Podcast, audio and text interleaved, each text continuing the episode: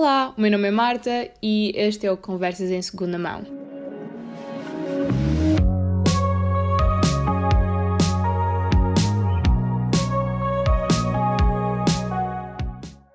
Hoje temos um episódio em monólogo. Este é o primeiro episódio que eu vou publicar. Sejam muito bem-vindos, eu estou muito entusiasmada por fazer este podcast. Eu não faço ideia do que é que eu estou a fazer propriamente, eu estou só a falar para o telemóvel, por isso bear with me, please.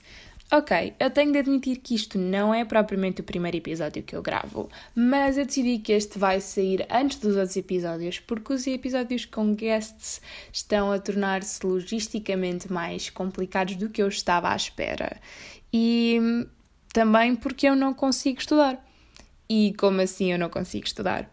Basicamente, eu faltei a duas aulas teóricas para estudar e agora não consigo. Eu tenho quase a certeza que não sou a única pessoa que já fez isto. Tipo, eu sinto que isto é um problema bastante comum, mas não deixa de ser frustrante. Por isso, como eu não estava a estudar, eu decidi começar a escrever o episódio e, consequentemente, gravar, porque assim estava a fazer algo que eu considero produtivo, embora não seja lá muito para o meu aproveitamento académico, mas pelo menos ajuda-me a sentir menos culpada sobre não estar a estudar. É mais ou menos a mesma ideia de quando tu decides limpar o quarto no dia antes da frequência, só para evitar estudar durante mais uns minutos, e nesse dia, por acaso, limpas o quarto com boa vontade, tipo, só por acaso. Um, e aqui, eu acho que neste, nesta situação entram duas coisas: entra a produtividade e entra a procrastinação.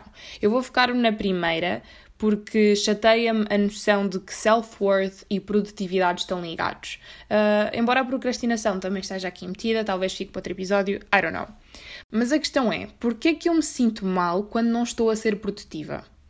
Ok, eu percebo que tendo datas de entrega ou frequências, basicamente responsabilidades, eu não devia estar propriamente a evitá-las desta maneira.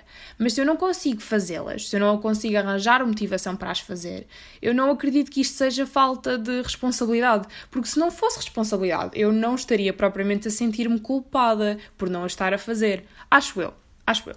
Se não temos motivação para fazer uma certa coisa, então é porque talvez ainda não tenhamos encontrado uma razão que nos convença o suficiente para fazê-la. Eu não acho que isto esteja propriamente ligado com responsabilidade ou procrastinação.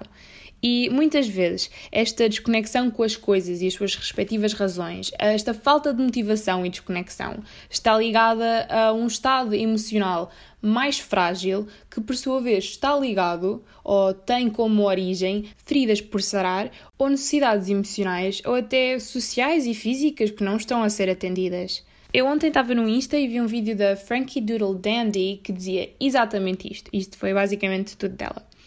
A verdade é que eu já percebi há uns anos que tenho várias feridas por sarar e, portanto, como isso me chateava, fui tratando delas. E enquanto eu tratava dessas feridas, outras foram aparecendo.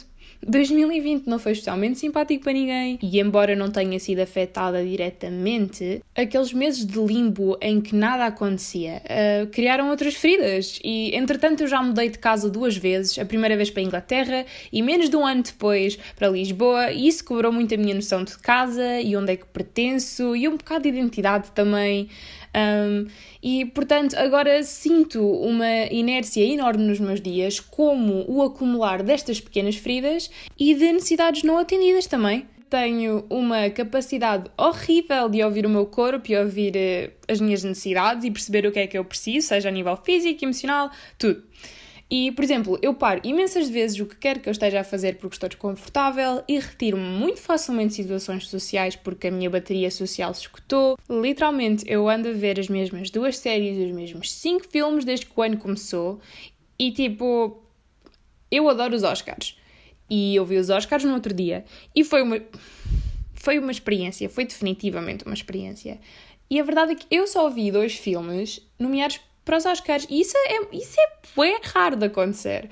E um deles foi o Encanto e o outro foi o Dune, porque Timothy Chalamet. Tipo, se eu adorei o filme, eu adorei. Eu, a nível mesmo cinematográfico, eu na boa conseguia fazer uma tese de mestrado sobre aquele filme. Mas a razão para eu ter visto aquele filme foi do Timothy Chalamet. E isso em si já é self-care. O que eu quero dizer é que isto mostra, de certa maneira, um nível de disciplina muito baixo, enquanto se vê atitudes repetitivas, um bocado com o objetivo de me reconfortar a mim própria. Eu sei que, tipo, a minha psicóloga referiu que, acho mesmo que na minha última sessão, que não fazer nada é um ciclo vicioso e quanto menos fazemos, menos queremos fazer. E faz sentido, porque eu própria sinto que quanto menos eu estou com os meus amigos, menos eu quero estar. Quanto menos eu faço exercício, menos eu quero fazer. Quanto menos eu estudo, menos eu quero estudar. Ou seja, faz sentido.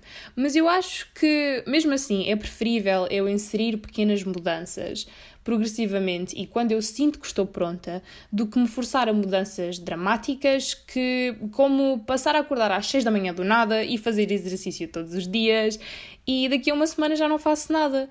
I mean, isto é no meu caso, porque se mudanças dramáticas e um pouco de tough love funcionarem com vocês, então força, cada caso é um caso. Mas eu neste momento estou a meter o meu conforto emocional acima de tudo.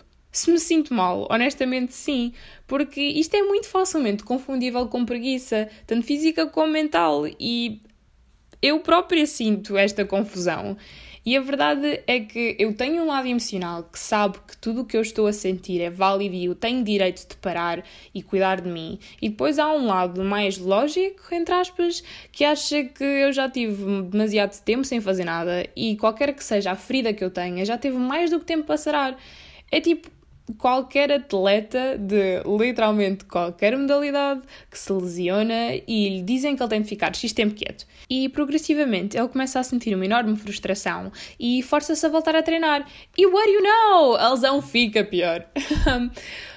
um, mas com isto, a questão passa a ser como é que eu trato de mim sem causar em mim própria este sentimento de culpa por não estar a ser tão proativa como sinto que devia ser ou como sinto que tenho potencial para ser. Embora não saiba lá muito bem, porque vamos ser honestos, eu acho que ando uma beca perdida nisto tudo e isso acaba por ser exatamente a ideia deste podcast. Eu não faço ideia do que é que está a passar, supostamente vocês também não fazem ideia do que é que está a passar. Eu vou dizendo umas coisas, outras pessoas vão dizendo outras coisas e acho que talvez um bocadinho seja útil uns para os outros. Anyways, eu vou arriscar e dizer que é acima de tudo uma aprendizagem interna e que consequentemente vai haver muita frustração e discussões internas, emoções contraditórias a existir ao mesmo tempo, porque a verdade é que nós podemos criar teorias e podemos tentar aplicar novos ideais. E podemos de maneira lógica perceber que eles estão 100% corretos, mas a nível interno vai sempre demorar um bocado a interiorizá-los. Mas eu acho que se houver um esforço ativo e consciente para termos mais compaixão com nós próprios, eventualmente isto torna-se mais fácil. Acho eu. Talvez aceitar que há fases menos agradáveis e que nós não vamos conseguir sempre dar o nosso melhor, porque não é suposto darmos o nosso melhor a todo o tempo e especialmente nestas alturas. Talvez ajude a retirar parte dessa culpa que sentimos e torne isto tudo muito mais leve. Embora, claro, self-development e healing sejam processos essencialmente desconfortáveis, nos quais temos de 1. Um, quebrar ideais e ideias formuladas e bem assentes no nosso programa, tocar em feridas que estão mal saradas e mudar certas partes de nós que na verdade já não nos servem. Um, e isto resulta muito numa fragilização. E dois, ter uma atitude muito self-centered em que o nosso foco passa a ser as nossas necessidades, os nossos sentimentos e estados emocionais, e isso acaba por nos tirar parte da produtividade, porque nós estamos focados em nós e não no que está a passar à nossa volta. I mean, mais uma vez, isto não é necessariamente o que acontece a todos, estou a dizer no meu caso, eu sinto que isto aconteceu a mim e eu sinto que é o que acontece na maioria, mas I don't know. Portanto, e como é que se arranja motivação? Mais uma vez eu não sei, mas eu vou arriscar e dizer que talvez seja no interior. Porque vamos ser honestos, tentar arranjar razões no exterior, tipo no mundo, para termos motivação, parece-me um bocado difícil neste momento. 2022 é o quê? É dois anos de pandemia e agora guerra na Ucrânia, que eu não tenho sequer conhecimento decente o suficiente para entrar neste tópico como é devido, por isso eu não vou, mas continua a ser um tema presente que não dá para evitar, mesmo que queiramos, e não deve ser evitado. E a probabilidade de São Jorge entrar em erupção, que nem me afeta diretamente, porque eu não vivo lá e não tenho família lá, mas vivo no Faialo, que é relativamente perto, e, I don't know, vai desregular muita coisa. Ironicamente, eu lembro-me que em 2018, quando estava com muita ansiedade ambiental, eu não sei se sabem mais ou menos o que é esse termo, é quando temos ansiedade que surge de, do estado em que o planeta está a nível ambiental. É pretty self-explanatory, mas pronto. Estava uh, com muita ansiedade ambiental e lembro-me de falar com a minha psicóloga sobre isso, a dizer que nada parecia valer a pena porque o mundo parecia que estava a arder à minha frente.